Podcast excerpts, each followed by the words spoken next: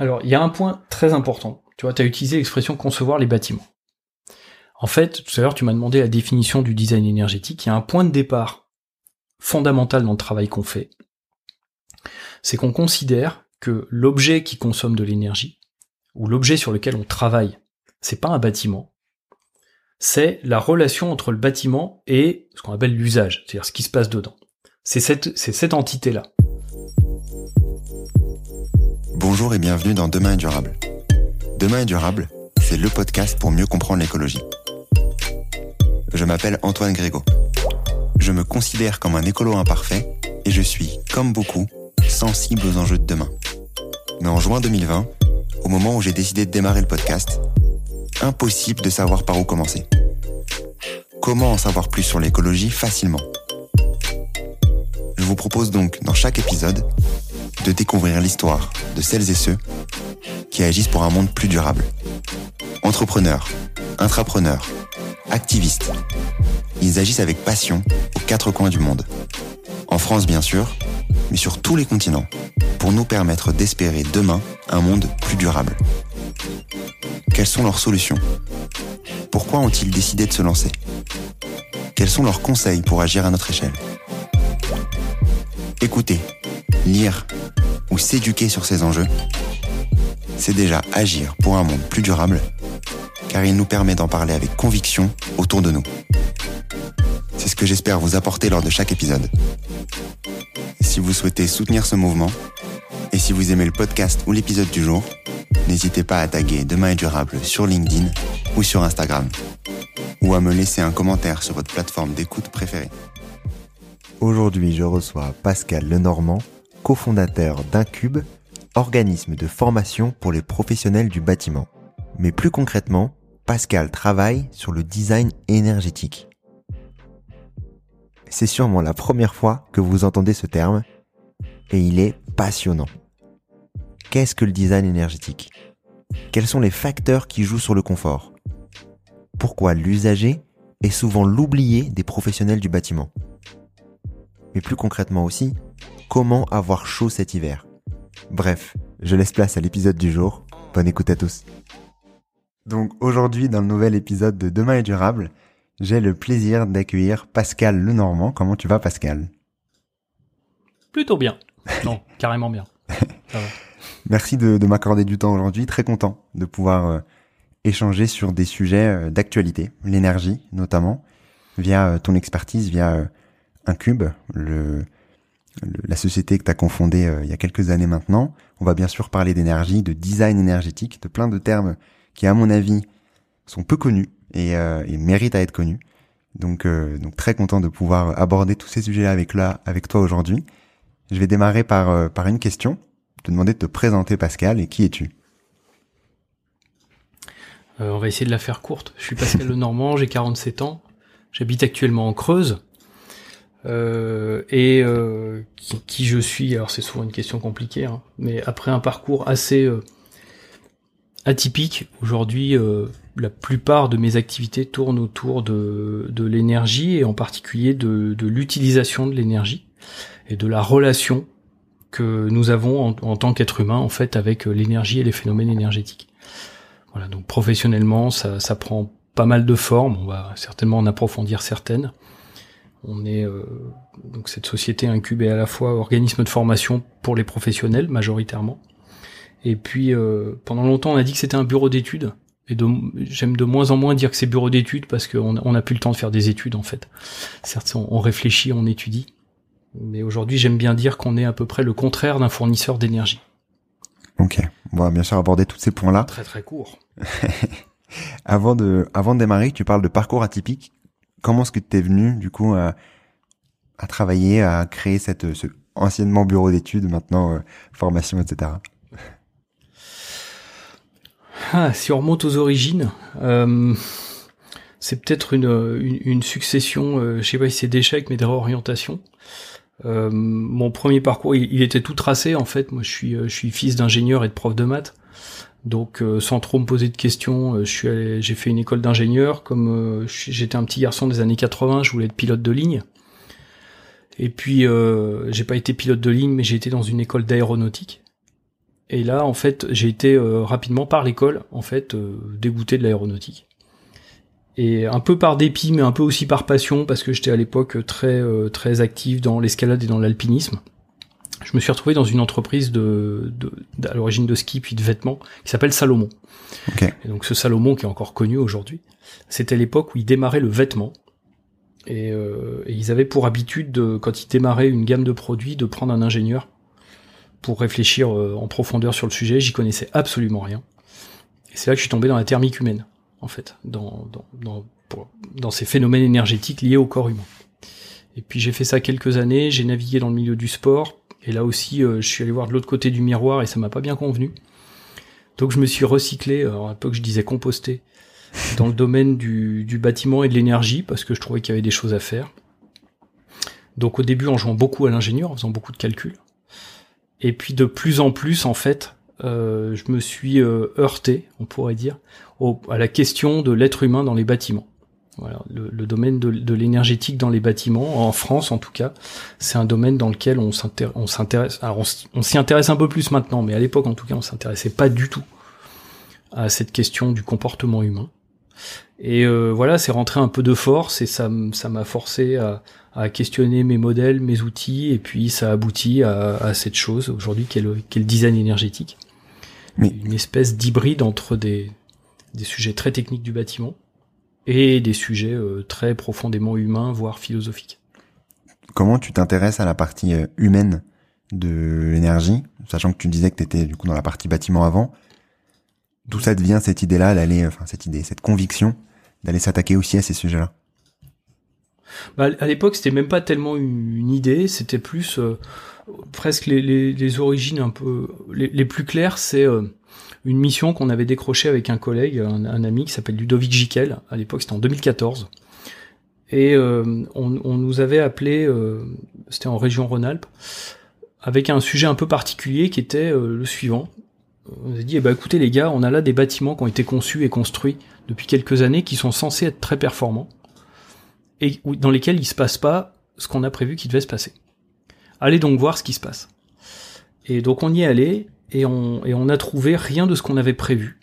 Et en particulier tout un mélange de phénomènes très liés, soit à des aspects d'organisation, soit à des aspects très tout bêtement de relations humaines ou de comportement ou de qu'est-ce qui se passe quand les gens se sentent pas bien à un endroit, que ce soit que ce soit thermiquement, mais que ce soit aussi dans leur relation avec leur chef ou euh, voilà qu'est-ce qui se passe quand on n'est pas bien.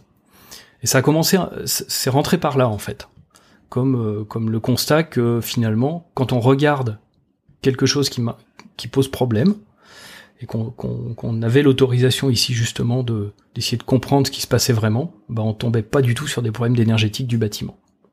Et après ça a déroulé. Après après ça j'ai approfondi ce truc-là, j'ai plus élaboré un modèle qui après s'est construit là-dessus, mais c'est vraiment euh, rentré plus par par l'observation en fait, dire mais zut, euh, il nous manque un morceau de la réflexion quand même. Est-ce que tu peux définir ce que c'est le, design énergétique, la thermique humaine, euh, plus concrètement? Alors, ouais, alors la thermique humaine, ça c'est assez simple, pour le coup. Enfin, en tout cas, ma définition, c'est euh, tout ce qui a trait aux échanges de chaleur euh, sur le corps humain. Euh, alors une fois qu'on a dit ça, on a dit qu'une partie des choses, parce qu'en fait, quand on quand on explore, alors peut-être qu'on creusera un peu ces sujets autour de l'inconfort justement. Euh, là aussi, c'est une approche très ingénieure de dire que notre notre confort thermique c'est lié euh, essentiellement à nos échanges de chaleur avec l'environnement. Il y a plein d'autres choses que ça qui se jouent. en tout cas, ça c'est assez euh, voilà, c'est assez clair quoi. le design énergétique, pour le coup, alors j'ai pas mis mon t-shirt où j'ai habituellement une définition, mais aujourd'hui la définition officielle qu'on en donne dans, dans les formations, on dit que le design énergétique est une approche, une approche euh, transdisciplinaire euh, fondée sur le réhumanisme et qui vise à résoudre les problèmes énergétiques dans le monde réel au XXIe siècle. Ça fait plusieurs sujets à creuser quand même. Je suis vu tiquer sur le réhumanisme. quand tu dis ça, t'as tout et rien dire même. c'est difficile, ça fait beaucoup de sujets. Ouais, ouais, c'est une définition, quoi. Euh, après, les, c'est pas les mots compliqués les plus importants. peut-être que le mot le plus important, c'est dans le monde réel. C'est vraiment ça le, la, bascule essentielle, en tout cas. alors aujourd'hui, on est surtout actif dans le domaine du bâtiment, mais c'est vraiment ça la vraie bascule, parce que aujourd'hui et depuis plusieurs dizaines d'années, l'énergétique du bâtiment, aussi paradoxal que ça puisse sembler, ne s'occupe pas vraiment du monde réel. Voilà. Et puis après les autres mots, bon, on pourra reparler de réhumanisme plus tard. du coup, sur, sur, le monde réel, c'est intéressant, comme tu peux le, comme tu peux l'imaginer. C'est aussi pour ça qu'on qu'on échange aujourd'hui. Euh, c'est la continuité, j'imagine, de ce que tu disais avant, la thermique humaine, et de tous les exemples que tu as pu donner, l'exemple de base qui t'a fait aussi aller euh, aller euh, travailler plus concrètement sur ce sujet-là. Je vais commencer d'abord par la base avant d'aller sur le monde réel. D'accord. Euh, quand on parle de, de, confort thermique, de, de la manière de ressentir la chaleur, t'en parlais aussi juste avant, quels sont les... Euh, Qu'est-ce qui intervient? On a 45 minutes. Hein.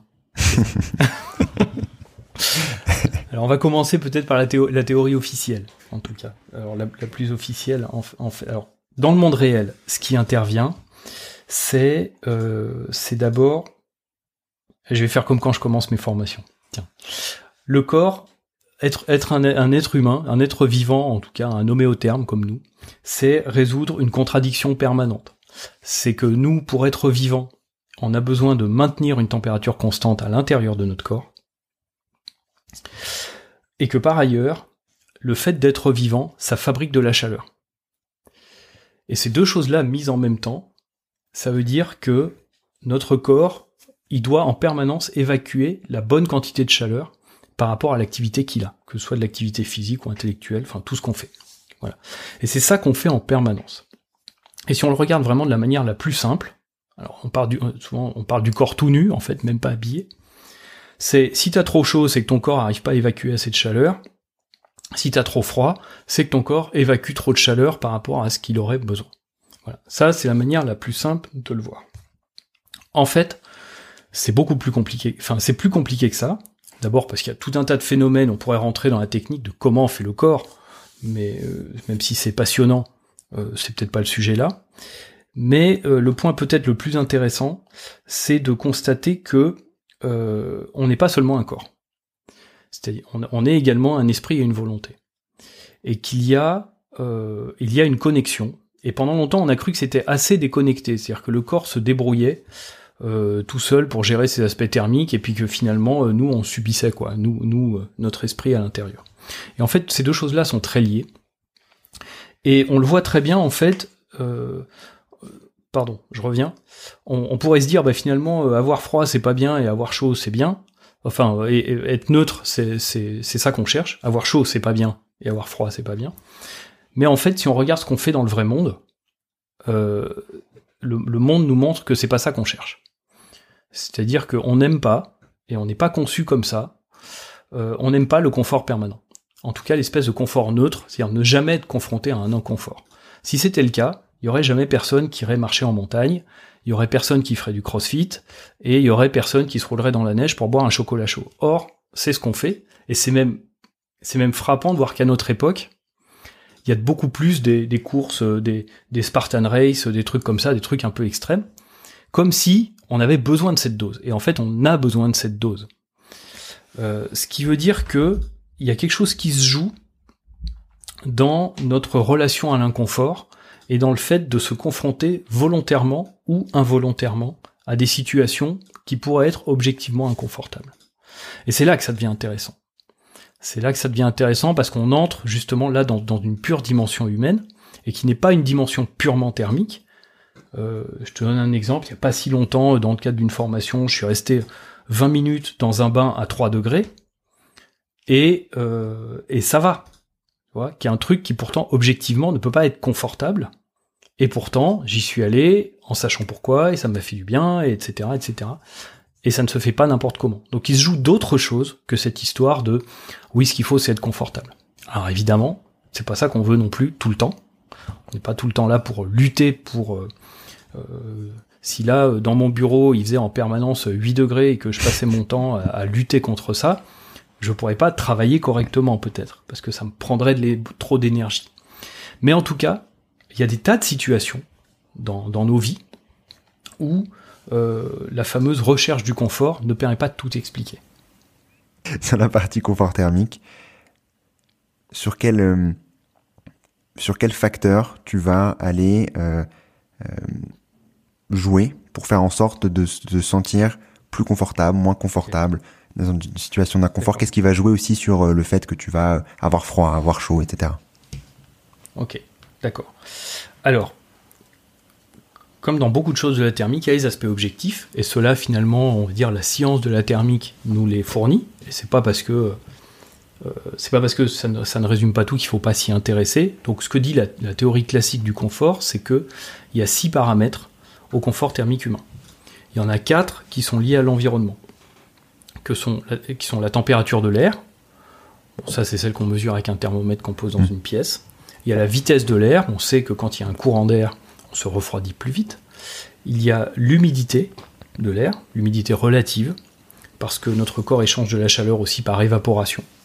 Donc ça, ça va influer. Toi, tu es sous un climat euh, plus humide que celui dans lequel je me trouve, ton, corps se comporte différemment. Et il y en a un qui est moins connu, mais qui est très important, en, particulier dans les bâtiments, qui est ce qu'on appelle la température radiative. C'est-à-dire la, si on simplifie, la température des parois qui nous environnent et avec lesquelles on échange de la chaleur par rayonnement. Les gens qui vivent euh, euh, l'hiver en métropole connaissent l'effet des vitres froides.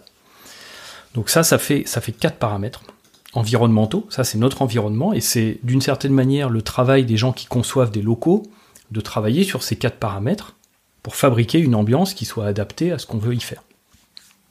Et puis, il y a deux paramètres, encore une fois, dans cette théorie euh, euh, habituel du confort qui a été élaboré dans les années 70, il y a deux paramètres euh, comportementaux qui sont, un, le niveau d'activité, c'est-à-dire si, je fais du sport très intensément, je produis 10-15 euh, fois plus de chaleur que si je suis au repos. Donc ma chaudière fabrique plus de chaleur, donc bah, il faut que j'en évacue plus. Et il y en a un autre, qui est très important également, qui est l'habillement. Et qui est devenu finalement quelque chose de, au fil des années, en particulier à notre époque, beaucoup plus un aspect culturel qu'un aspect euh, euh, technique. il, y a des, endroits où on vend des vêtements techniques, euh, mais on, a, beaucoup atténué finalement le, la, variété de, la variété thermique, on pourrait dire, de nos vêtements. C'est voilà, ces dernières dizaines d'années. Donc ça, ça c'est les, les six paramètres objectifs donc deux comportementaux, l'habillement et le niveau d'activité, quatre paramètres environnementaux. Et puis après, il y a la manière dont on le gère. Et ça, c'est pas dans la théorie officielle. C'est pour ça que tout à l'heure tu parlais de monde réel, du coup? Tout à fait. Ouais, tout à fait. Alors, également parce que euh, ce, qui, est important dans, le monde réel, c'est-à-dire que les modèles, ils ont leur fonction. Tous les modèles de calcul, je parlais du, modèle standard, du confort, bon, ils ont leur intérêt pour comprendre. Euh, et c'est pas un problème d'utiliser un modèle, même très simplifié, tant qu'on connaît les hypothèses et qu'on connaît son cadre d'application. C'est-à-dire qu'un modèle de, de, calcul ou de réflexion, c'est fait pour s'intéresser à un phénomène dans le monde réel, le passer dans le monde des idées avec des simplifications et des équations et des, et des modèles pour euh, bah, pour pouvoir comprendre des choses et en tirer des conclusions, puis réatterrir dans le monde réel, dans le cadre dans lequel c'est censé aller. Là où ça devient problématique, c'est quand on les fait, on les applique à des endroits où ils sont pas censés être appliqués. C'est-à-dire que je prends un modèle qui lui est censé fonctionner sur un, petit cadre théorique et que je dis eh bien donc, donc ça explique tout. Par exemple, euh, bien souvent on est, on est obligé pour comprendre euh, ce qui se passe dans un bâtiment, de dire bah oui, alors pour, euh, pour pouvoir travailler sur le bâtiment, on va considérer que toutes les personnes à l'intérieur se comportent de la même manière et sont habillées de la même manière. On comprend bien que ce n'est jamais le cas dans le monde réel. Les corpulences sont différentes, voilà.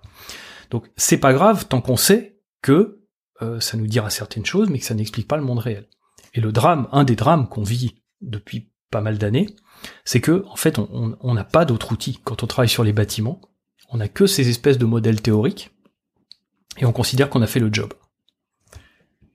Quand tu parles de, de, modèles théoriques, euh, toute cette partie-là, donc pour concevoir un bâtiment, j'imagine aussi pour le rénover, vu qu'il y a la partie rénovation énergétique, tu dis que ça se base sur euh, euh, différentes, enfin, euh, critères qui sont prédéfinis.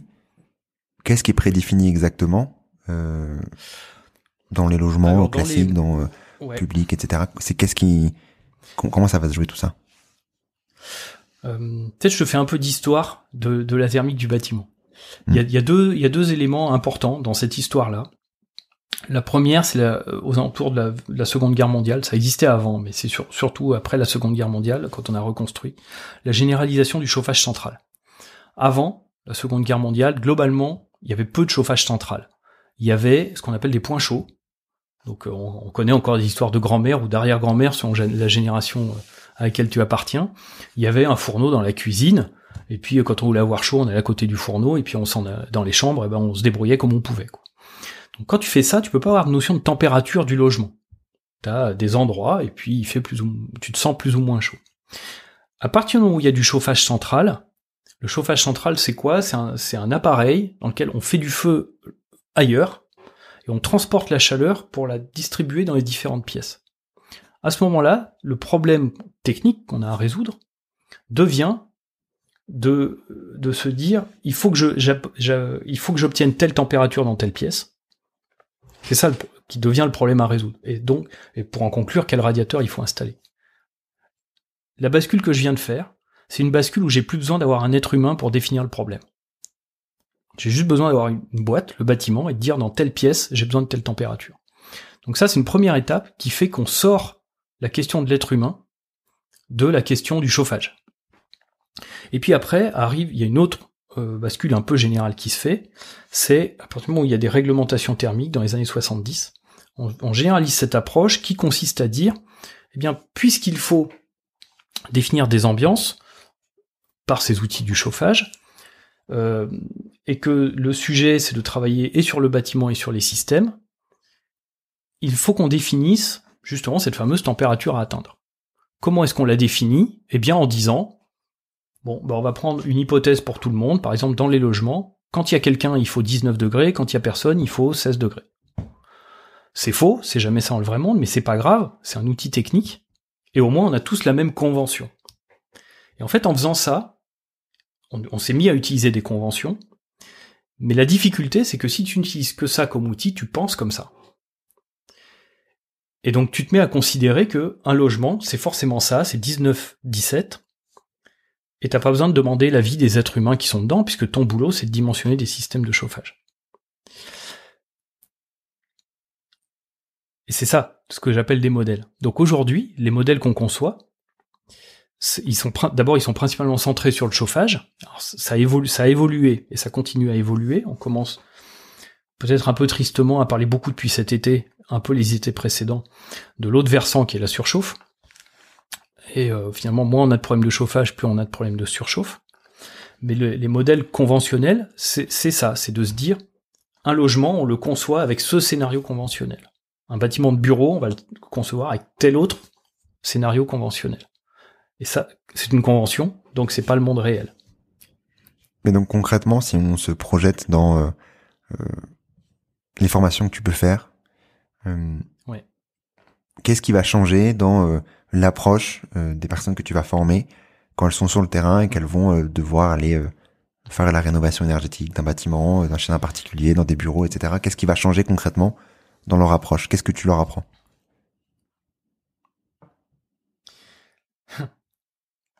Ça c'est marrant comme question. On pourrait dire que la première chose que je leur apprends, c'est même pas de l'apprentissage en fait. Il se trouve que nos formations, les formations en présentiel, après, on fait beaucoup de formations en ligne également. Mais une des caractéristiques des formations qu'on fait en présentiel, c'est qu'on ne les fait jamais dans une salle de formation. Parce que la conséquence de, tout ce qu'on a dit là, de ce que je dis, bah, finalement, aujourd'hui, l'énergétique, c'est un truc de travail sur ordinateur, de calcul, etc. C'est que ça se passe dans la tête.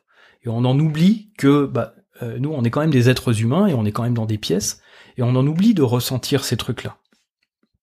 Et en fait, pourquoi est-ce qu'on fait des formations dans la montagne, dans la nature, dans les euh, voilà, des fois on va dans des bains glacés avec des professionnels, avec des architectes, et eh ben pour reconnecter en fait. Parce que si j'ai passé mes 15 ans, 20 ans de pratique à considérer que le confort c'est 21 degrés, que je suis dans cette représentation et que c'est celle que je fais aussi peut-être chez moi, eh bien le fait de me retrouver dans une formation, on va me dire vas-y, mets-toi dans cette eau à 2 degrés, je vais t'expliquer comment faire, et tu vas voir, c'est peut-être pas un drame, et peut-être même que tu te sentiras bien, ou en tout cas qu'il va se passer des choses que tu ne connais pas, en fait ça peut être une vraie bascule. Alors cet exemple-là de l'eau, de l'eau froide, il est assez radical, mais on fait beaucoup ça en fait.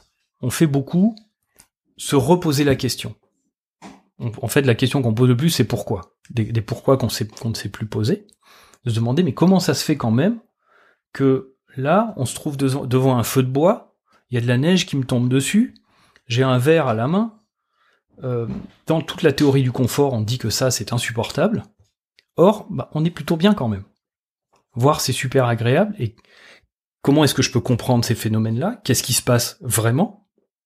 Et comment est-ce que je peux en ramener une partie dans mes conceptions? Et pourquoi c'est important dans les conceptions, par exemple? Parce que dans un modèle conventionnel, par exemple dans un logement, on part du principe qu'il faut chauffer tout le logement selon le scénario, tout le logement de manière uniforme. Or, quand on regarde dans le monde réel, et même en faisant un petit peu de calcul, par exemple dans une chambre, quand tu demandes à des gens, mais vous aimez quoi vous en fait pour dormir? La plupart des gens me répondent, moi je chauffe pas la chambre. Entre, entre 14-15 degrés, je suis content. Ça c'est le monde réel. Et en fait, on montre très bien que, bah oui, en fait, c'est mieux des chambres à 15 degrés. Et donc c'est. Et c'est là que se fait la bascule. Donc ça veut dire que dans l'approche, euh, concrètement, donc le, le, technicien, la personne qui va du coup aller euh, travailler sur sur ces enjeux-là, euh, l'objectif c'est d'aller reposer les bonnes questions, d'aller se réintéresser à la vie de la personne, qui peut changer d'une personne à l'autre. Et du coup, tu, tu disais, c'est que tout le monde n'a pas l'envie d'avoir 23 degrés chez soi et de pouvoir aussi s'adapter à la manière dont euh, les gens vivent, euh, euh, d'avoir je sais pas un feu de cheminée, donc se dire peut-être que dans le salon il faut que ça fasse, on peut faire un peu plus froid entre guillemets, en disant que l'hiver ça pourra passer. C'est c'est à peu près ça en gros? C'est à peu près ça. En fait, tu peux voir ça comme euh, souvent on, on, aborde ça en se disant ce qu'on cherche, c'est à c'est à trouver ce qui est négociable et non négociable à retrouver des degrés de mobilité. Tu sais, quand tu vas chez le kiné, tu t'es fait une entorse. Le premier truc qu'il fait, c'est essayer de te refaire bouger pour te retrouver de la mobilité. Et eh bien en fait, c'est un petit peu ça. C'est-à-dire que souvent, on est assez ankylosé dans, nos modes de vie, ne serait-ce parce qu'on n'a pas essayé autre chose. Et en fait, quand tu creuses, même des fois juste en discutant, c'est pas une question de convaincre ou quoi que ce soit, euh, c'est, euh, il y a souvent de très grandes marges de manœuvre quand on, quand on essaye de voir plus précisément ce qui est absolument nécessaire et non négociable, et là où ça peut être négociable. Parfois un petit peu. Mais au moins, voilà, t'as as retrouvé un peu de mobilité. Et en fait, ce qui est fou, c'est que on a l'impression que, oui, alors en plus on en parle beaucoup ces derniers temps de sobriété. Euh, bon, pas forcément de la bonne manière, enfin voilà, ça se fait en situation de crise. Mais ce terme de sobriété, souvent, il a fait peur parce que ça fait un peu, ouais, euh, je vais avoir moins d'énergie, donc ça va être moins bien. Mais en fait, ce qui est quand même fou à notre époque, c'est que non seulement ça consomme plein d'énergie, mais en plus, souvent pour un résultat nul. Enfin, je veux dire naze, tu vois. C'est-à-dire que non, euh, pour la plupart des gens, la vie n'est pas mieux en consommant plus d'énergie, en fait. Et alors c'est ça qui est génial pour le coup, c'est que ça peut être gagnant sous tous les tableaux. Sur euh, sur cette partie-là, plus concrètement, euh, juste pour remettre, enfin, c'est pas remettre en question, mais c'est essayer de comprendre aussi euh, cette partie-là. Donc tu disais s'adapter, voir ce qui est négociable, non négociable. Est-ce que c'est, euh, du coup, ça veut dire qu'on va adapter la manière de les euh, rénover les bâtiments, de concevoir autrement Est-ce qu'il y a, comme tu disais, il y a la partie aussi monde réel.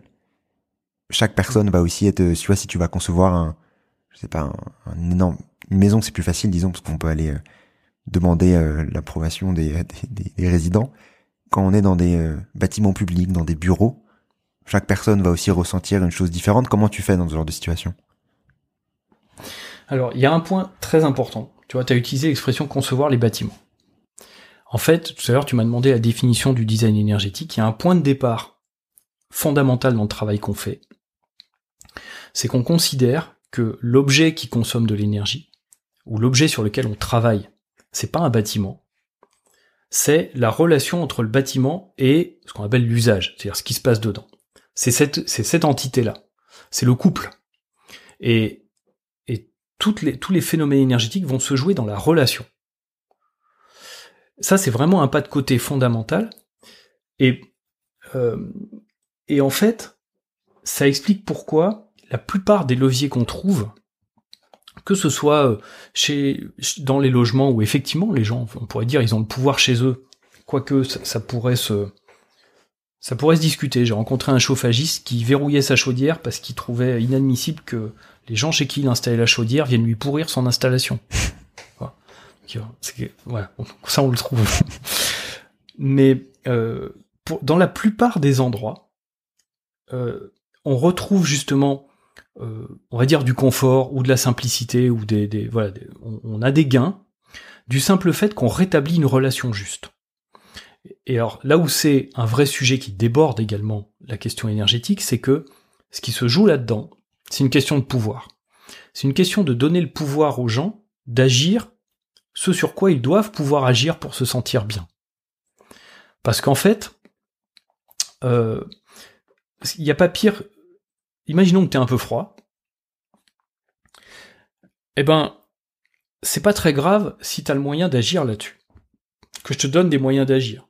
Voire c'est pas grave du tout si je te donne des moyens qui font que tu te sentes intelligent par la manière d'agir. Mais si je t'enlève tout moyen d'agir, et qu'en plus je viens de dire, mais écoute, euh, non, je suis désolé Antoine, euh, tu peux pas avoir froid, regarde, il fait 20 degrés, donc non, t'as pas froid t'es verrouillé, t'es coincé, t'es coincé, tu ne peux rien faire. Alors que peut-être euh, j'aurais pu te donner des moyens qui coûtaient rien pour gérer cette situation. Donc en fait, il y a, de très nombreuses marges de manœuvre qui sont liées à ça, qui sont liées au simple fait de redonner le pouvoir aux gens de gérer eux-mêmes cette, euh, cette marge, cet ajustement, dont on sait par ailleurs, ça aussi c'est la théorie, euh, c'est la théorie du confort, qu'elle existe toujours. Voilà, il y a, y a, toujours, tu peux avoir une situation théoriquement idéale, euh, eh ben on sait qu'il y aura toujours au moins 5% de gens insatisfaits. Ça veut dire quoi? C'est-à-dire qu'il faut toujours prévoir une marge d'ajustement, et c'est cool. C'est bien, enfin heureusement quoi. On n'est pas des robots non. heureusement. Je suis bien d'accord. Heureusement qu'on n'a pas tous la même la même perception, les mêmes envies et les mêmes manières de ressentir les choses aussi. Hein, même si, comme tu dis, les, les théories ont du bon. Hein, bien entendu, ça permet aussi de normaliser, de d'aider sûrement euh, la masse, mais euh, mais disons que euh, en ces temps là, de, en ces temps de crise, c'est sûr que ça n'aide pas d'avoir cette partie-là et de ne pas retrouver, comme tu disais, euh, euh, l'essence même de, de l'énergie, du couple usager-bâtiment dont tu parlais juste avant. Plus concrètement, si on va dans le dans les exemples, euh, ouais. comment tu fais pour euh, tu parlais de sobriété avant, pour rester sobre, être sobre? Tout en ayant chaud Parce que c'est un peu le, Moi, la question. ouais. Euh, alors la, question générale elle est difficile. Hein. Après, c'est en fait si une, enfin, faut pas que j'essaie de donner les mille exemples, mais il y a un outil qu'on utilise bien souvent en design énergétique. À partir du moment où je te dis finalement le problème c'est pas tellement celui du bâtiment, c'est celui de la relation entre euh, le bâtiment et l'usager. Euh, tu vas voir qu'en design énergétique, souvent, on, commence par reformuler la question. Bon, c'est quoi le problème du chauffage? En fait, tout le monde s'en fout de chauffer des pièces. Ça n'a aucun intérêt. D'accord? T'es pas plus content parce qu'il fait 19 degrés quelque part. Comment tu sais que on est au bon niveau? T'es au bon niveau si les gens ne râlent pas. Ou si toi, tu ne râles pas. Donc ça veut dire que le problème de départ, c'est que les gens qui vont être là, à un certain moment, donc déjà ils sont pas là tout le temps, trouvent que la situation est, ouais, elle est satisfaisante. En tout cas, elle n'est pas excessivement insatisfaisante. Ça, c'est déjà un sacré changement. Parce que si tu poses le problème comme ça, c'est plus du tout un problème de bâtiment. Ça veut dire que le bâtiment n'est plus qu'un des outils que tu as pour provoquer une sensation chez quelqu'un. Alors souvent, je donnais l'exemple sur la surchauffe. Tu vois, sur la surchauffe, j'en dis, bref, mais c'est quoi la température maximale pour avoir trop chaud, etc. Dis, bah, on peut dire, euh, l'insatisfaction en surchauffe, elle se mesure en décibels, en fait. si les gens râlent pas, il n'y a pas de problème de surchauffe. Et si les gens ne râlent pas, il n'y a pas de problème de, de pas assez de chauffage. Donc si tu résous le problème en leur faisant un chèque, par exemple, et tu leur dis bah taisez-vous, est-ce que vous êtes content? Que les gens te disent ouais ça ira. T'as résolu le problème du chauffage sans chauffer. Bon. Ça c'est pour l'anecdote, mais quand même c'est fondamental. C'est-à-dire que le problème de base, c'est que les gens soient bien. Donc à partir de là, ce qu'on fait, entre autres dans le cadre du design énergétique, c'est qu'on dit c'est d'autant plus facile et peu coûteux d'agir sur le problème qu'on a à résoudre, en l'occurrence le confort thermique de quelqu'un, qu'on est proche du quelqu'un. Donc le plus proche que peut faire, c'est quoi? C'est lui augmenter par exemple la chaudière interne en le faisant marcher. C'est ce qu'on appelle le niveau intime. On peut aussi travailler sur euh, son vêtement. Voilà. Vérifier comment il est à son poste. Lui, cette personne, à son poste de travail. C'est pour ça que euh, on, propose des solutions de type vêtements, euh, dans, en particulier dans, dans, des grands bâtiments, tu vois, dans des bâtiments industriels pour éviter de chauffer ces grands bâtiments immenses avec juste des petits bonshommes qui se promènent au fond, bah, on va plutôt habiller les gens. Je peux aussi travailler sur l'environnement de travail proche. Donc j'ai fonctionné comme ça, en m'éloignant progressivement de l'objet à chauffer. Enfin, de l'objet qui doit se sentir bien. Parce que le problème, il est là. Et finalement, quand tu fais ça, tu te rends compte que le bâtiment, il est assez loin finalement. Et d'une certaine manière, tu arrives à te dire, ok, je pars du principe que je peux rien faire sur l'ambiance. Aujourd'hui, là, Là, tu le vois pas, mais je suis dans une maison où on vient de s'installer récemment. Bon, le concept de base était, euh, elle était, c'est une maison des années 80, chauffage électrique, et on s'est dit, bah, on va mettre un poêle à bois uniquement, voilà, on applique notre théorie, hein, super. J'ai viré tous les chauffages électriques, première chose, ils sont partis à la benne. Bon, il se trouve qu'on a un problème, le chauffage à bois n'arrivera peut-être qu'au mois de novembre. Donc concrètement, il y a zéro chauffage ici. Ben, voilà, j'ai une maison passive, quoi. C'est cool, va falloir que je me débrouille. Donc je sais, mais comme on fait la plupart des gens, dans la plupart, comme font aujourd'hui la plupart des gens dans, la plupart des pays du monde, ben j'ai pas l'outil à porter de la chaleur dans, le local. Donc qu'est-ce qui me reste? Ben il me reste tout le reste. Voilà. C'est comme ça qu'on fait. donc on dit souvent que la sobriété à un niveau, au niveau du bâtiment, passe par l'efficacité au niveau inférieur. C'est-à-dire si je m'isole moi plus, bah, je suis plus sobre sur le bâtiment. Donc la solution, c'est ce que tu disais avant, c'est de euh, jouer sur les deux niveaux de confort, à savoir euh, l'activité et euh, l'habillement. C'est ces deux parties-là où, enfin, c'est bien entendu auprès des, des, des, personnes. Alors ça, c'est ouais. ça, ça c'est pour moi en tant qu'individu. Ouais. Plus le niveau qui est, qui est un peu dans la tête aussi. Et quand on dit l'habillement, alors souvent, tu vois, on fait la caricature, on dit aux gens, bah mettez un pull c'est là où il faut regarder un peu plus dans le monde réel ce qui se passe globalement. Les gens sont sous-isolés sur les jambes. C'est-à-dire rajouter un pull à un endroit où on est très isolé, ça ne sert pas à grand chose, alors que te réisoler à certains endroits particuliers, euh, ça peut être beaucoup plus intéressant, plus facile, plus etc. Mais ça, c'est ta sobriété à, toi, individu, pour réduire ta demande finalement, à te dire, bah, je vais être bien dans une ambiance plus fraîche. Et puis après, il y a un autre volet extrêmement important qu'on n'a pas abordé. C'est-à-dire que je peux faire de la sobriété aux endroits où je suis, finalement en en demandant moins à mon environnement. Mais il y a un endroit qu'on oublie souvent, beaucoup d'endroits qu'on oublie souvent, c'est toute la sobriété aux endroits où on n'est pas. C'est-à-dire que là-bas, dans la pièce à côté, mmh. il y a personne. Donc en fait, il y a zéro besoin énergétique. Donc si je veux être sobre, ça veut dire quoi? Il ne devrait y avoir aucune consommation énergétique ça paraît une évidence. Mais en fait, quand on regarde ça, concrètement, ce que ça implique et comment ça se passe, il y a des gisements gigantesques sur ce qu'on appelle le non-usage. C'est-à-dire le fait que là où il n'y a pas de besoin, il n'y ait pas de consommation. Et c'est vraiment des énormes gisements. Et pourquoi ils sont là? Là encore une fois, c'est un écart entre le monde réel et le monde théorique. C'est que tous, on aime se focaliser sur que les choses marchent bien quand elles doivent marcher. Et en fait, se concentrer sur le non-usage, ça veut dire quoi? Se concentrer sur exactement le truc qui est en creux, le fait que les choses ne marchent pas quand elles doivent pas marcher. C'est une conception à l'envers. Et ça, il y a très peu d'ingénierie du non-usage. Ce qui fait que on a des, a des gisements vraiment gigantesques, mais sur les trucs qui sont pas censés exister.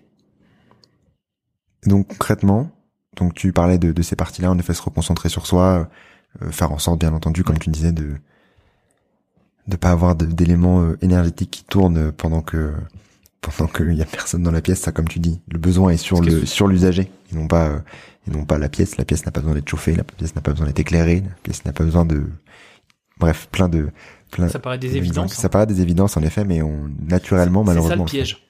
Exactement. C'est ça le piège. C'est qu'en fait, quand bien même tu le sais, parfois c'est très compliqué à faire, voire impossible. Il y a plein de gens qui m'écrivent, tu vois, qui sont dans des dans des logements collectifs et qui me disent "Je suis désolé, mais moi je peux rien arrêter." Et c'est vrai, c'est-à-dire ça n'a pas été conçu pour être arrêté. Ils subissent un, un service énergétique dont ils ne veulent pas et sur lequel ils n'ont pas de moyens d'action. Quand bien ils voudraient faire de la sobriété, alors il y a quand même des trucs, on arrive à hacker le truc un petit peu, mais euh, mais c'est pas conçu pour quoi. Sur justement les, les hacks que tu as, les, euh, les manières de de si on parle maintenant de ces temps-là, même si euh, j'aimerais aussi parler de la partie surchauffe parce qu'elle est aussi importante et que l'épisode sera probablement écouté aussi euh, pendant l'été. Il y aura bien entendu, qu'on le veuille ou non, d'autres canicules, d'autres moments de, de forte chaleur. Mm. Sur ces deux parties-là, bien sûr, on va les séparer. Hein, quels sont tes conseils pour faire en sorte de euh, d'être plus confortable tout en étant le plus sobre possible. Tu as 4 heures, Pascal.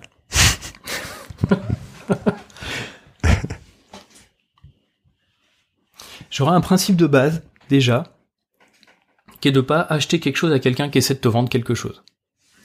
C'est-à-dire la première solution, elle est en général pas à l'extérieur. Je reviens un petit peu sur le terme de réhumanisme que j'ai utilisé tout à l'heure. Euh, il y a un mouvement général de l'histoire qui dont l'aboutissement est euh, ce, ce, mouvement ou cette philosophie qu'on peut appeler le transhumanisme. Le transhumanisme, il postule que eh ben, la technique, la technologie, les, les artifices et également l'énergie, ça nous permet d'améliorer notre situation, en fait. Et, et en fait, le réhumanisme, c'est le mouvement inverse de ça, qui dit que d'abord fait le constat que ouais, mais finalement, toute cette, accumulation et aussi cette dépendance finalement qu'on a aux technologies, à l'énergie, euh, est-ce que finalement ça, ça résout les problèmes ou ça en provoque? Mais également qui fait le chemin de se dire, mais si je voulais m'en sortir, si je voulais réduire cette dépendance, cette addiction à l'énergie, comment je peux faire? Eh bien je peux faire le chemin inverse. Je peux dire finalement, on a des capacités, nous êtres humains, et on peut s'organiser pour les remobiliser, s'appuyer là-dessus. Et en fait, c'est également le sens, tu vois, de ce que je te disais sur euh, le fait d'aller expérimenter, par exemple, l'inconfort. C'est pas pour se dire il faut vivre dans l'inconfort. C'est pour expérimenter ce que ça provoque et, et retrouver ou me rendre compte, finalement, des capacités que j'ai. Tu sais, je suis, c'est vraiment frappant si t'es un peu sportif ou que tu racontes dans ton sport aux gens euh, ce que tu fais. Bon, la plupart des gens disent, bah moi j'en serais bien incapable. Bon, en fait, on est à peu près tous capables de beaucoup de choses, corporellement, mentalement, etc. Sous réserve de le développer, sous réserve de se faire confiance, etc. Et là, il y a, y a, beaucoup de... Alors, du côté froid, du coup, du côté chauffage, là, il y a effectivement énormément de choses qu'on peut faire. Et souvent, le plus simple, c'est de regarder dans l'histoire, finalement dans le passé. Encore une fois, pas pour faire du, du passéisme, ou mmh. se dire euh, c'était mieux avant, mais pour se dire on a quand même euh, typiquement euh, début du 20e, tu vois, entre le 19e 20e, les gens se débrouillaient avec peu d'énergie. Donc ils avaient inventé des tas de trucs vraiment très intelligents. Et qu'on peut... Euh, alors il y a un mouvement comme ça que j'aime beaucoup, le mouvement des low-tech. le mouvement low-tech, il vient de là, il vient de se dire, il y avait des idées très intelligentes, et on peut par ailleurs capitaliser dessus en mettant peut-être un peu de la techno qu'on a appris aujourd'hui. Donc ça, c'est vraiment que ce soit du côté chaud, du, côté froid pour le chauffage, hmm. ou du côté chaud avec une modulation que je vais apporter après, le premier conseil que je donnerais, tiens, on peut faire beaucoup de choses. Je connais des gens qui bossent dans, des bureaux à 14 degrés, qui sont très heureux de ça, avec très peu d'énergie, mais en l'ayant organisé de la bonne manière. Et je vous garantis qu'ils sont très bien.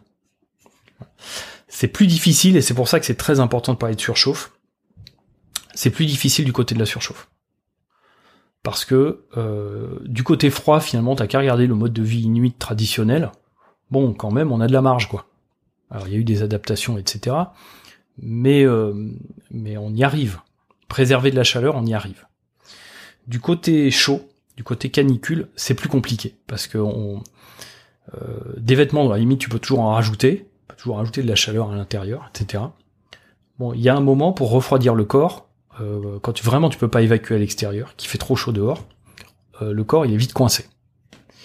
Donc là, ça, ça, les limites sont plus vite atteintes, quoi. Donc il y a quand même euh, tout un tas d'artifices et de techniques et de hacks, justement. Il y en a un que j'aime beaucoup, par exemple, qui est s'il fait trop chaud, il y a, y a, un truc sous la paume des mains, plante des pieds, on a un système vasculaire un peu particulier, qui fait qu'on échange à peu près trois fois plus de chaleur que sur les autres parties du corps. Donc ça veut dire quoi? C'est-à-dire que si t'es pieds nus sur un carrelage frais l'été, t'échanges trois fois plus de chaleur que sur le reste du corps. Il y a y compris des protocoles comme ça de refroidissement de sportifs en surchauffe qui utilisent ces modes de refroidissement pour pouvoir supporter plus longtemps de, la chaleur. Donc ça, ça fait partie des hacks en fait qui sont liés à la, connaissance de la, thermique humaine, qui peuvent être des, choses très simples. Tu parlais juste avant euh, d'avoir chaud, de, de personnes que tu connaissais qui euh, euh, pouvaient bien se sentir dans des bureaux à 14 degrés et qui se mettaient en condition. Ouais. C'est quoi ces conditions ouais. pour justement euh, L'objectif c'est pas d'atteindre tout le monde 14 degrés, hein, c'est voilà, c'est voilà, mais c'est quelles sont les conditions dans lesquelles on doit se mettre pour euh, ouais. Alors, moins bah, C'est assez simple. Là, on peut revenir à ces, à ces fameux six paramètres, tu vois. Et en particulier, il y a, euh, j'en ai mentionné, j'ai mentionné deux températures. J'ai dit à la température de l'air. Quand je te dis des bureaux à 14 degrés, c'est le bureau avec une température d'air à 14 degrés. Et il y a une deuxième température que j'ai mentionnée, qu'on appelle la température radiative qui est celle de, qui est celle des parois qui nous environnent. Et en fait, nous, ce qu'on ressent, si on fait très simple, c'est la moyenne de tout ça. C'est la moyenne de température d'air et de température radiative. Donc en fait, si j'arrive, c'est-à-dire que si j'ai une température, ce qui se passe dans les vieux bâtiments, par exemple, les vieux bâtiments non rénovés qui ont des parois froides, bah pour me sentir bien, il faut que j'augmente la température de l'air. Mais à l'inverse, si je fais quelque chose sur les parois qui remontent la température de paroi, pour avoir la même sensation, il faut que je baisse la température de l'air. Et donc en fait, dans ces bureaux, qu'est-ce qu'on fait? Souvent, on met un point chaud. C'est-à-dire un truc, tu, tu, mets une flamme, le coin de cheminée, voilà, être, si tu as déjà été en refuge en montagne, bon, le refuge il est froid, quoi. Des fois il fait 8, il fait 10, mais devant la cheminée, où tu as une, une, bonne partie de ton panorama où tu te crames la face sur, sur un feu, bah ça va, quoi. tu vois? Donc ça joue là-dessus en fait. Ça joue sur les contacts, ça joue sur l'ensemble des paramètres qu'on a évoqués. Donc dans ce cas-là, par exemple des bureaux, on travaille sur le rayonnement, soit de manière passive en corrigeant les parois, soit de manière active en installant un point chaud, typiquement une flamme, ce qu'on faisait dans l'ancien temps. Hein. On faisait, on faisait un point chaud. Euh, et puis après le reste, les contacts qui sont très importants, euh, les pieds en contact avec le sol, Là, on va commencer à le sentir cet hiver-là. Euh, il se trouve qu'aujourd'hui, on a principalement, euh, dans les bureaux par exemple, on a des semelles denses très conductrices. Et des petites chaussettes, etc. Donc euh, c'est pas anecdotique. Quoi. Donc on fait l'inventaire de tout ce par quoi la, le corps perd de la chaleur et on corrige tout. Il y a, je sais pas, je crois que je, je t'en avais parlé, j'avais fait un travail sur les églises. J'étais ouais. le week-end dernier là dans une église toute petite, hein, avec des rangées entières de radiateurs. Bon, on a fait ça, quoi. On a chauffé des églises, alors que quand il réfléchit, typiquement, c'est un endroit où, si tu réfléchis un peu la thermique humaine, l'enjeu, c'est pas de chauffer l'église, c'est que des gens qui rentrent puissent tenir une heure et pas être congelés en, au bout d'une heure, en fait. Et si on fait l'inventaire de tout ce par quoi ils perdent de la chaleur en une heure, on arrive à, très largement à se passer de, de chauffer l'ambiance quand tu prenais les exemples, euh, pour aller encore encore plus dans le concret, hein, tu verras, je suis embêtant là-dessus. Mais vas-y, vas-y. sur euh, euh, ça tombe bien parce que j'ai tendance peut-être à partir. Quand tu quand tu parlais de euh, euh en fait, excuse-moi, plus concrètement quand on, cet hiver, il arrive, ouais. winter is coming. Bref, il arrive. Ouais. Comment on fait pour quand on va au bureau, parce que voilà, on part du principe que bien entendu on fait tous un peu de télétravail, mais on n'est pas tous, euh, on n'a pas tous la chance de faire le télétravail aussi. Il y a des métiers qui sont pas faits pour. comment on fait pour, même si toutes les situations sont aussi différentes, pour essayer de maximiser au maximum le fait de garder la chaleur et d'être le plus confortable possible, sachant que les directives gouvernementales sont qu'on doit baisser un peu tout ça. Tu veux qu'on parle du bureau en premier? Allez, parlons du bureau. ok. Le bureau, c'est pas le plus simple parce que euh, en général, tu subis. Si t'es si es salarié, euh, c'est pas toi qui choisis l'ambiance. Donc tu subis un peu. Ceci étant, euh, c'est quand même rare qu'aujourd'hui on te fasse bosser dans un travail de bureau à 16 ou 17 degrés. Le cas que j'ai cité à 14-15, c'est une, c'est tout petite agence où les gens peuvent peuvent décider entre eux. Euh, pour moi, très concrètement, si j'étais salarié et que je devais aller au bureau, j'aurais un kit. Dans mon kit, il y aurait un plaid. Donc un truc que je mets sur mes genoux pour couvrir les jambes, le dessus des cuisses en particulier. Parce que quand je suis assis, j'écrase le pantalon sur, sur, mes cuisses. Et que je peux cacher sous mon bureau. J'aurais des chaussures ou des chaussons à semelles isolantes que je peux également garder sous mon bureau. Ou un tapis, dire pour me couper du, pour me couper du sol. J'aurais, ah, alors je porterai des des couches de vêtements haut et bas, des sous-vêtements bah, typiquement euh, leggings, caleçons longs, etc. et alors après, ça c'est le kit de base, ok? Et euh, un thermos, un thermos pour stocker de l'eau chaude et pouvoir boire chaud. Là déjà on est pas mal. Après, si ça, devient pire, il y a le dessus des épaules. Donc typiquement le châle qu'avaient nos grands-mères, mais qui est aussi un truc qu'on peut mettre sous les épaules. J'avais un brevet à l'époque où je travaillais dans le vêtement, avec des plaques de mousse qu'on posait sur les épaules pour augmenter la couche d'isolant ici. Tu pousses encore un peu plus loin le bonnet. voilà, ça n'arrive à ce niveau-là. Euh, bon. Mais vous changer de boîte, les amis. Ouais, bah, ça, ouais, ça commence à être un peu austère. Ok, on est d'accord. Mais tu vois, en fait, ce qui c'est plus pour illustrer finalement. Tu vois, je fais une chasse systématique aux endroits où ça perd. Et en fait, les endroits où ça perd, c'est les contacts et euh, ça, souvent ça fait un peu sourire, mais c'est les parties horizontales du corps. Donc quand tu es assis, c'est le haut des cuisses, le dessus des épaules, et pour les femmes qui ont de la poitrine, le dessus de la poitrine. Pourquoi? Parce que les, vêtements sont écrasés sur les parties horizontales, donc c'est là qu'on prend froid. Tu vois, c'est des, bons conseils de se rendre compte qu'il faut euh, euh, ben, prendre soin de ces parties-là, faire en sorte de, comme tu disais aussi, euh, isoler les, les pieds, les, les, mains, les paumes de main, etc.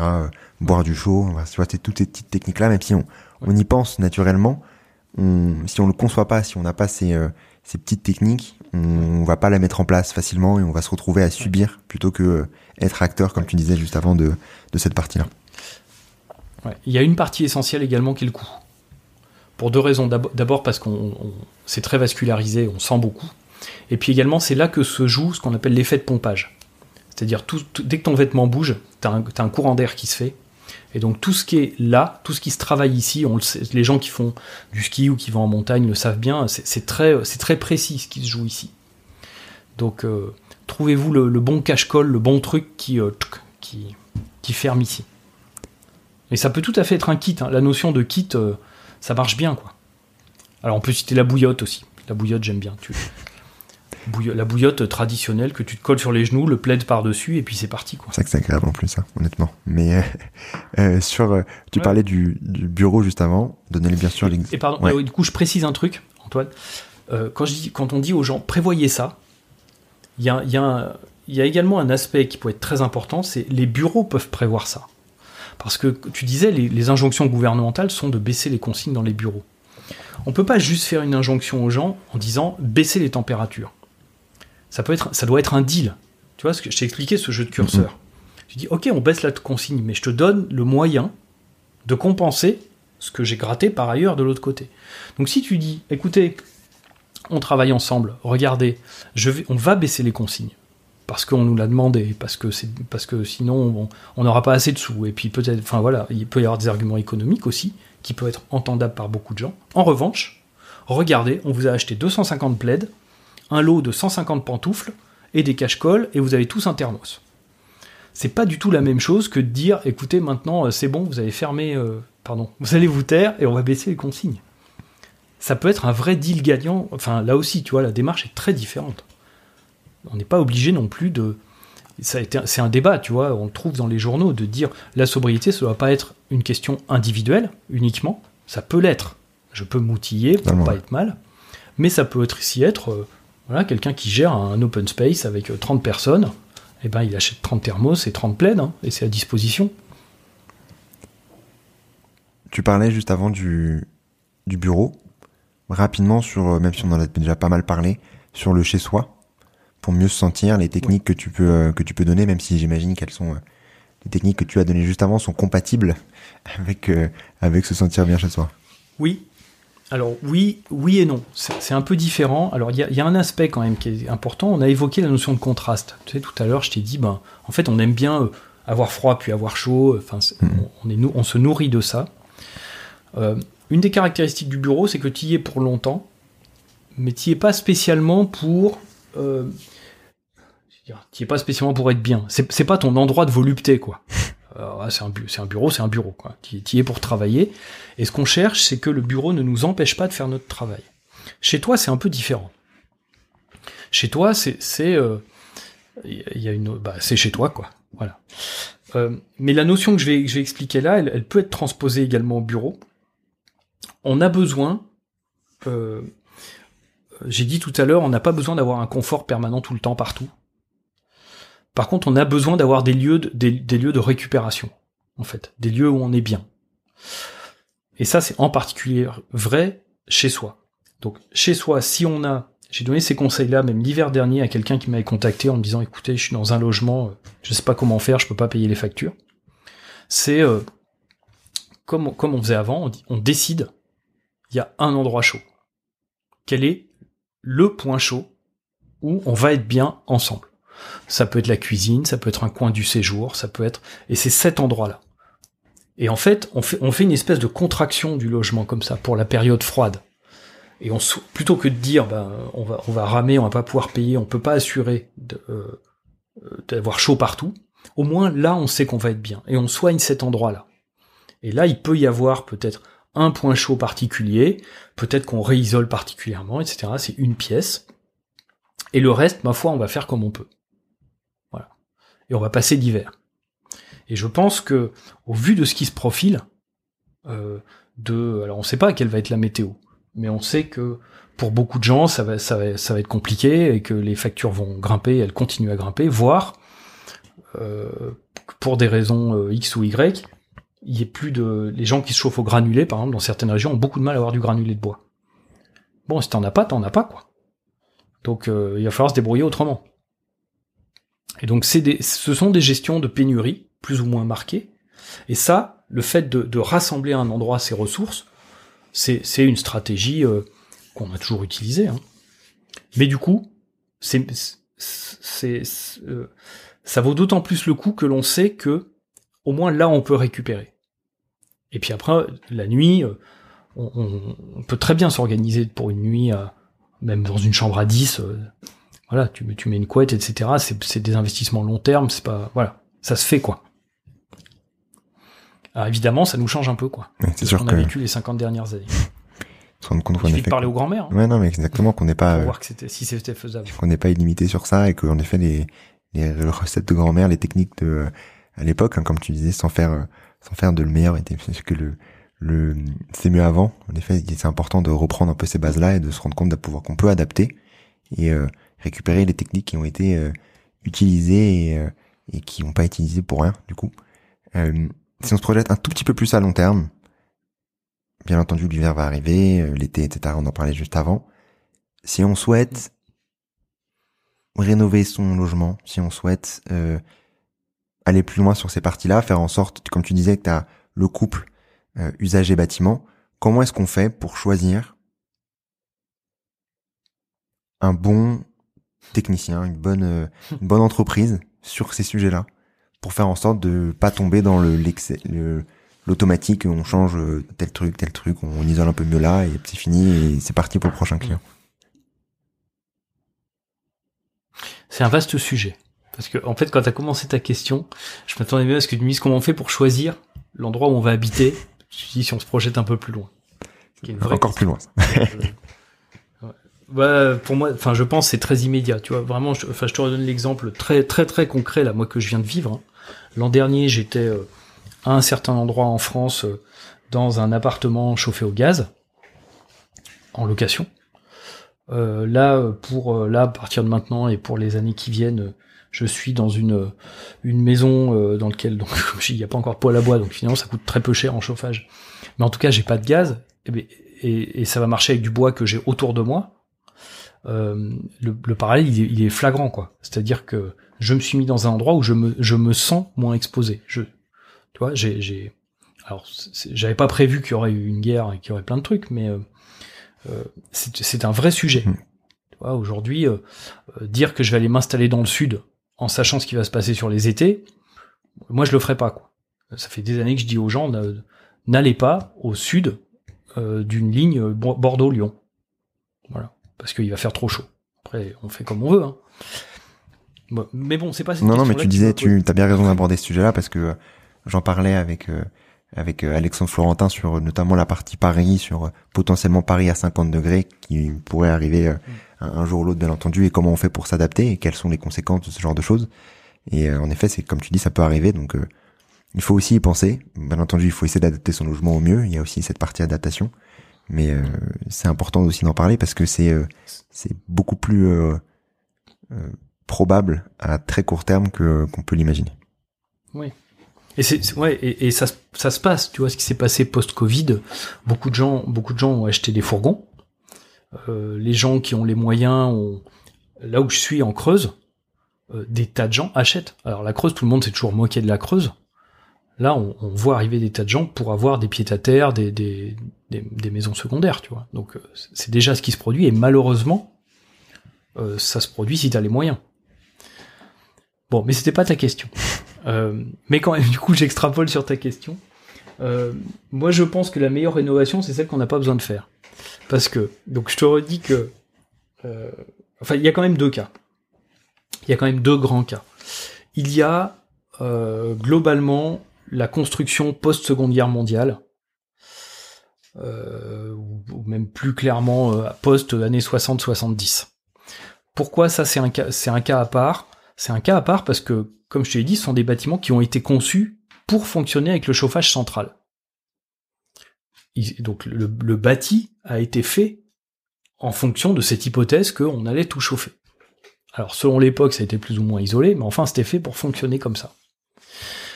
Donc ceux-là, comme ils sont faits pour fonctionner naturellement, puisque l'énergie, j'ai pas dit, mais l'énergie c'est ce qui rattrape l'écart entre ce que tu veux et ce que tu as. Entre le fonctionnement naturel du bâtiment et toi ce que tu vas lui demander. Bon, ces bâtiments-là, ils sont faits pour avoir du chauffage central, donc ces bâtiments à chauffage central, pour qu'ils fonctionnent bien, typiquement c'est là qu'il va falloir faire des rénovations. La typique étant euh, isolation, euh, étanchéité à l'air, récupération de chaleur, etc. La question est différente pour les bâtiments anciens et les, locaux anciens. Pourquoi? Parce que ces bâtiments-là, ces locaux-là, ils n'ont jamais été conçus pour le chauffage central, parce qu'il n'y avait pas de chauffage central avant tu visites un château euh, du XVIIe siècle, bon, ils avaient des cheminées un peu partout et ils se débrouillaient comme ils pouvaient. Euh, j'ai visité il y a pas longtemps le, le Clos Lucé, là où Léonard de Vinci a terminé sa vie. Dans sa chambre, en fait, tu vois que euh, il avait sa chambre, il avait un lit qui était ce qu'on appelle un lit clos avec des rideaux. Donc dans le lit, tu faisais comme tu pouvais, quoi. Et la chambre elle-même, il y avait juste un foyer et en face du foyer, il y avait une chaise et une table. Et tout le reste de la pièce, c'était pas du chauffage. Donc tous ces lieux-là étaient organisés pour qu'on puisse fonctionner sans chauffage. Si toi t'as le mode de vie, si toi t'acceptes ce mode de vie là. Donc là à ce moment-là, tu peux faire finalement de la non-rénovation si t'es prêt à vivre selon ce mode de vie. Donc ensuite, comment choisir des artisans ou des entreprises? J'ai envie de te dire, il faut d'abord demander un designer énergétique. Euh, moi, je trouve souvent quand, les gens me demandent euh, euh, d'abord, c'est important de demander euh, je pense à un professionnel, en particulier dans les phases amont, au début. Les, les, les pires cas que je vois, c'est partir tout de suite dans les travaux. Le pire pire étant euh, euh, l'auto-rénovation un peu à l'arrache avec magasin de bricolage, etc. Ce qui manque le plus aujourd'hui, c'est souvent la vue un peu générale de dire ok, on se pose et on regarde où on va. Ce qu'on appelle dans, les bâtiments plus gros ou dans les marchés publics la programmation. Enfin, le, fait d'avoir une stratégie, quoi. Voilà. Alors sur les euh, sur les bâtiments, euh, que j'ai dit là, le, post post années 50, 60, voilà, maison individuelle typique années 60, 70. Il y a aujourd'hui des gens comme Dorémy. Là, on peut vraiment recommander d'aller vers des gens comme ça. Ce sont des gens qui euh, qui depuis plusieurs années maintenant savent organiser ce qu'on appelle des rénovations complètes et performantes. Bon, on va pas approfondir le sujet aujourd'hui, on n'a on a, pas le temps, mais de se dire, voilà, on fait une grosse réno, d'un seul coup, on fait tout, avec le mécanisme de financement qui va avec, etc., etc. Donc ça, ce réseau Dorémy, qui est présent dans la plupart des régions aujourd'hui, euh, ça c'est vraiment un bon point d'entrée. Moi j'ai tendance aujourd'hui, je ne l'ai pas toujours fait et, je le regrette, mais euh, à dire autant que possible, aller consulter des architectes. Il faut, il faut aller voir des architectes parce que les architectes sont des gens euh, formés pendant plusieurs années, avoir une approche générale. Donc après, il faut que faut que le courant passe, qu'on se sente bien, etc. Mais euh, il y a quelques mois, le gouvernement a inventé encore des nouveaux métiers euh, d'accompagnateur, de machin, de réno, etc. Bon, c'est des métiers qui existent déjà, quoi. Ah, c'est bon, l'architecte, il sait, il sait, faire une rénovation normalement. Donc investir en amont dans quelqu'un qu'on appelle le maître d'œuvre, qui a une, vue un peu générale, ça c'est vraiment un, un, conseil important. Et puis euh, bah, presque je, ressors ce que je t'ai dit tout à l'heure, quoi. Se méfier dès que quelqu'un veut te vendre la solution miracle. Parce que c'est pas bon, quoi. Je voulais terminer par les, euh, par les trois questions de fin, Pascal. Euh, les trois questions de fin de, du podcast, en commençant par un contenu que tu aurais à nous partager et qui t'a marqué euh, plus ou moins récemment. Euh, alors ça va faire un tout petit peu auto-promo, mais je, je, le fais, je le fais en toute sérénité vraiment. Euh, je suis en lien depuis euh, 3-4 ans avec un projet. Pour le coup, tu as, dit qu'il m'a touché parce que il va y avoir la création là euh, cette semaine d'un projet qui s'appelle Poiesis. Ce projet Poiesis, c'était une commande il y a maintenant plus de 3 ans de créer un opéra sur la transition énergétique et sur les notions de sobriété. Et c'est vraiment un, objet original parce que euh, pendant très longtemps, sur les sujets, euh, sur les couplages, en tout cas pour parler d'énergie, entre disons science et art, ça restait, moi j'ai vu peu de choses qualitatives. C'est-à-dire soit c'est très pédagogique, et bon c'est pas des spectacles très émouvants, soit c'est euh, du spectacle, mais le contenu scientifique et voilà il est saupoudré un peu par dessus. Et là dans ce projet il y a vraiment quelque chose qui est très fortement imbriqué. Et j'ai vu, euh, puisque j'ai un peu un doigt dedans, j'ai vu il y, a, il y, a, trois semaines les premières répétitions générales. Je mens pas, hein, ils m'ont fait pleurer. Pourtant, je le connais le truc. Euh, mais c'est vraiment très beau, c'est un très beau projet. Et euh, hormis le, le contenu lui-même, c'est-à-dire le spectacle lui-même, je trouve qu'il y a quelque chose de passionnant là-dedans, à, à voir à quel point, d'abord c'est un long chemin de marier ces univers, l'univers de la culture et l'univers de l'énergie de l'environnement, d'une manière euh, très d'une manière constructive. Également à quel point euh, j'en parle parce que c'est pas facile à diffuser en fait. Alors on sait pas, peut-être que dans le nouveau contexte là euh, qui, qui est là, peut-être ça va être plus simple, mais c'est vraiment un ovni et vraiment je voulais en parler parce que c'est original, passionnant et puis en plus c'est beau. Je partagerai les, je partagerai les différents liens que tu me transmettras pour pour partager. En effet, ça, ça change et ça permet aussi de s'éveiller sur, sur d'autres sujets, de comprendre d'autres sujets et de, de pouvoir euh, aller l'aborder d'une autre manière qui est, euh, qui est aussi euh, tout aussi importante. Est-ce que tu as une action, puis on en a beaucoup parlé aujourd'hui aussi, une action pour agir dès demain dans le bon sens Ouais, faut acheter des caleçons longs. enfin, c'est toujours un peu la caricature à tel point que les gens me font des blagues là-dessus et tout ça. Mais euh, voilà, aujourd'hui, je, pense que c'est l'action à faire là avant l'hiver. C'est des caleçons longs, des, euh, des, des, objets du quotidien, ceux qu'on a évoqués. Voilà. Des caleçons longs, des charentaises, des bouillottes. C'est ça, ça en fait. C'est vraiment là que ça va se jouer. Et je sais que ça paraît trivial, ça paraît euh, très peu Startup Nation, mais je m'en fous quoi. Voilà.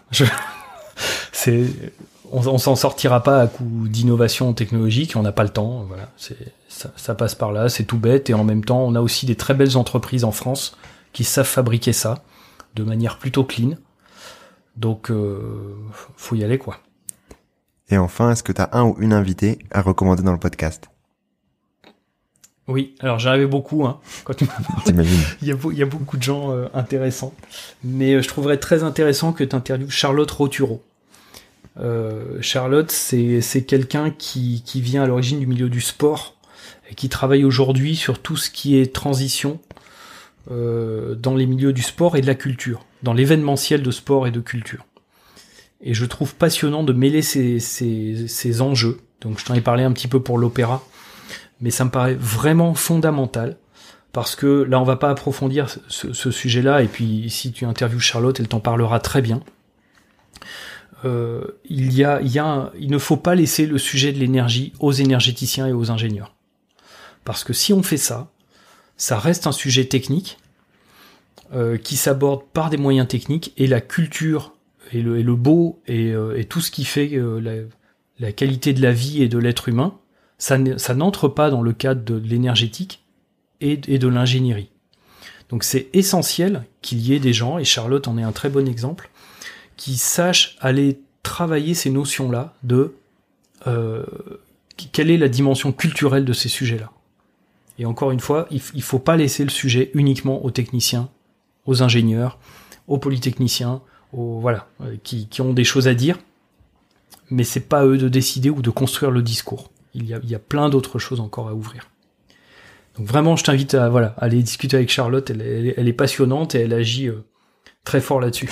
Ouais. Si tu nous écoutes et ou nous regardes, tu, euh, tu, tu es euh, la bienvenue sur le podcast et tu seras bientôt contacté. merci beaucoup. Merci beaucoup Pascal. Si on souhaite te retrouver, vous retrouvez-vous, comment est-ce qu'on peut le faire? Alors le, le, chemin le plus simple, c'est d'aller sur le site de Incube, www.incube.net, euh, en particulier via le blog euh, sur lequel il y a, bah voilà, on, capitalise quoi. On fait des, on fait des, on continue à écrire, on continue à alimenter les réflexions. Ça c'est le moyen le plus simple. Il y a une chaîne YouTube qui ne demande qu'à se développer. C'est bon, comme tu le sais, hein, tous ces trucs-là, c'est du travail, donc on le fait, on le fait au rythme qu'on peut. Mais voilà, ça c'est les grands chemins. Et après, on, moi je suis très actif sur LinkedIn puisqu'on travaille plutôt avec des professionnels. Donc c'est le, c'est le, bon endroit pour se croiser, pour se contacter. Et j'invite en particulier, je, enfin je me permets, hein, euh, l'hiver va pas être simple. Euh, n'hésitez pas vraiment à nous contacter. Alors on, est on n'est pas très gros, mais mais il y a, du monde aussi sur ces questions de design énergétique. On a formé pas mal de monde. tout le réseau est disponible, il est prêt. On va faire tout ce qu'on peut parce qu'on a notre part à faire aussi. C'est pas c'est pas juste du boulot quoi. C'est c'est les vrais sujets qui nous tiennent à cœur et, et on, on répondra si on nous appelle. Merci beaucoup Pascal, merci, euh, merci pour ton temps et pour, euh, pour cet échange aujourd'hui. Merci à toi. Tout d'abord, bravo d'être arrivé jusque-là. Et j'espère que l'épisode t'a plu. Si c'est le cas, commence par envoyer l'épisode à une de tes connaissances afin de les aider à accélérer leur compréhension et leur transition vers un monde plus durable. Et pour dupliquer encore plus ton impact, laisse un commentaire sur ta plateforme d'écoute préférée. C'est ce qui permettra à d'autres de découvrir le podcast. À très vite.